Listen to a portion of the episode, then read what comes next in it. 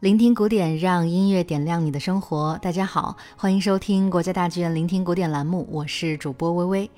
转眼间，我们的聆听古典栏目已经更新了三十期内容了，在喜马拉雅 FM、网易云音乐和 B 站都收到了很多网友的支持和好评。微微在这里呢，要向每一位听众报以由衷的谢意，谢谢大家的喜爱和支持。在这些节目中，如果从播放数据来看的话，最受网友欢迎的内容是我们在今年四月份推出的一期介绍德沃夏克作品的节目。那期节目以“新世界以外的世界”为标题，分享了包括狂欢节序曲、斯拉夫舞曲、幽默曲以及歌剧《水仙女》等艺术精品。在网易云音乐平台的播放量已经超过了二十五万，真的是让我备受鼓舞。那么今天的节目呢，我们就为大家介绍德沃夏克最为为人熟知，也是代表了他最高艺术成就的作品《E 小调第九交响曲》自新世界。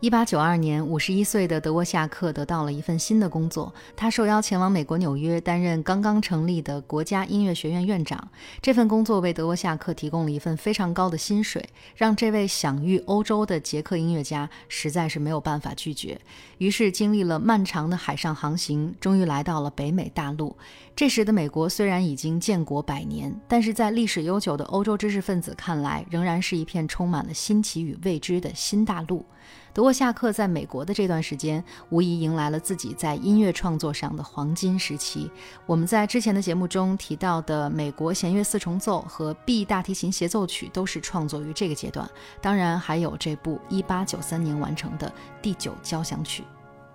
自首演之日起，这部交响曲就被许多评论者认为是受到了美国本土印第安人音乐的极大影响。事实上，尽管在这部作品中有一些五声调式的旋律似乎非常具有民族音乐的倾向，但是作曲家在接受采访的时候表示，自己并没有直接引用任何一首民歌曲调。如果我们对比这首交响曲和德沃夏克的其他音乐作品，就能够发现，其实它的底色依然是纯正的捷克风风格，简约清新，毫不造作。这也使得它成为了19世纪民族乐派在交响曲领域最精彩绝伦的文献之一。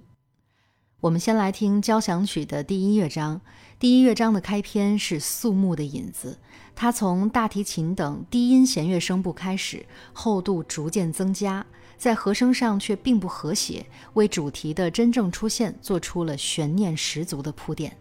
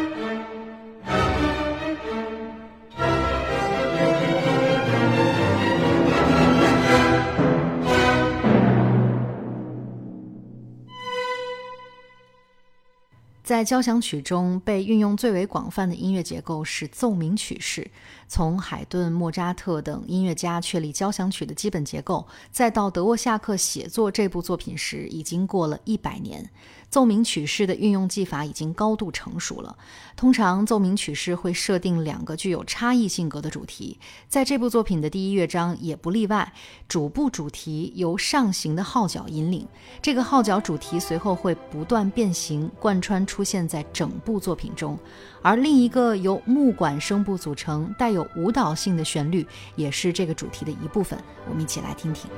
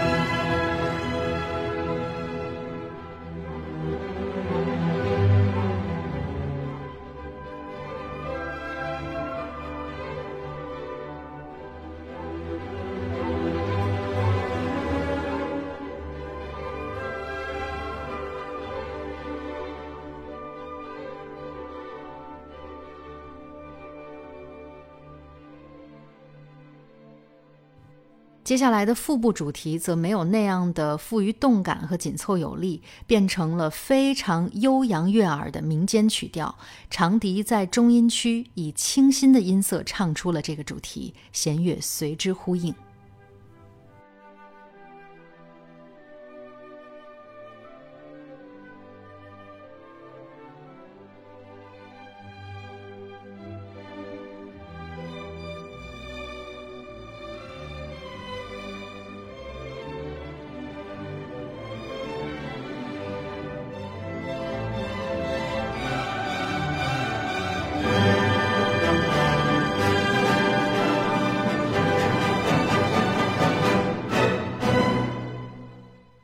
在奏鸣曲式中，多个主题的首次出现被称为城市部。接下来分别是发展部和再现部。在这个乐章的发展部中，德沃夏克的音乐才华得到了全面的展现。主部主题的号角不断出现，为音乐注入了磅礴的力量。弦乐声部也对主题进行了带有不协和色彩的扩充，让音乐的层次感与思想性得到了大幅度的提升。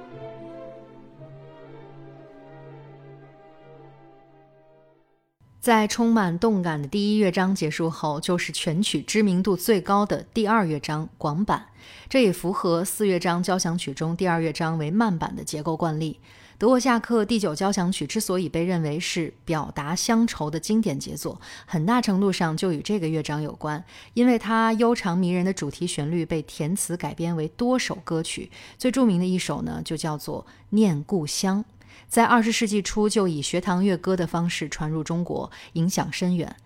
在交响曲的第二乐章中，这个旋律被英国管以暗哑甜美的音色奏出，仿佛一首从远方飘来的歌谣，余韵无穷。大家不要忽略，在这段旋律出现之前，铜管渲染铺垫出的朦胧色彩。德沃夏克在这里以遥远的调性分布进行和声设计，非常的高级。而这个旋律在乐章结束前会再次出现，形成首尾呼应。让我们一起来听听看。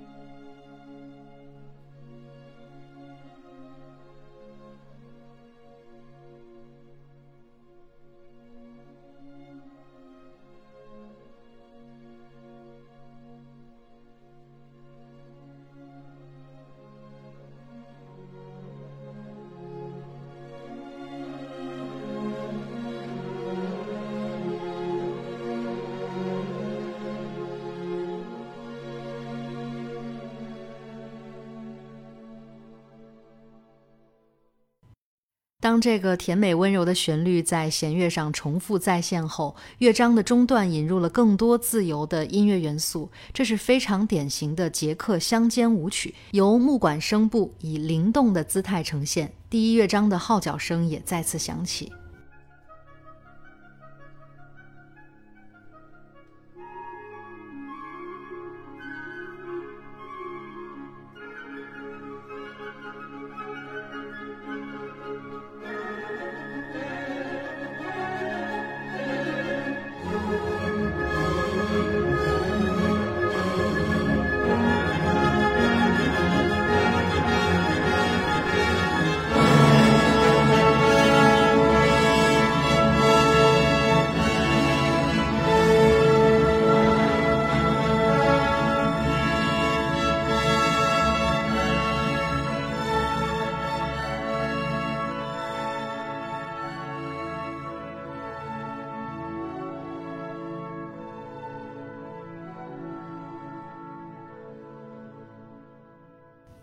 接下来的第三乐章是谐谑曲，这是由贝多芬率先引入交响曲的音乐形式。顾名思义，追求诙谐和戏谑。在这里呢，德沃夏克灵活地使用节奏的变化，让重音不断变化，打破传统的三拍子韵律，让听觉感受变得非常丰富。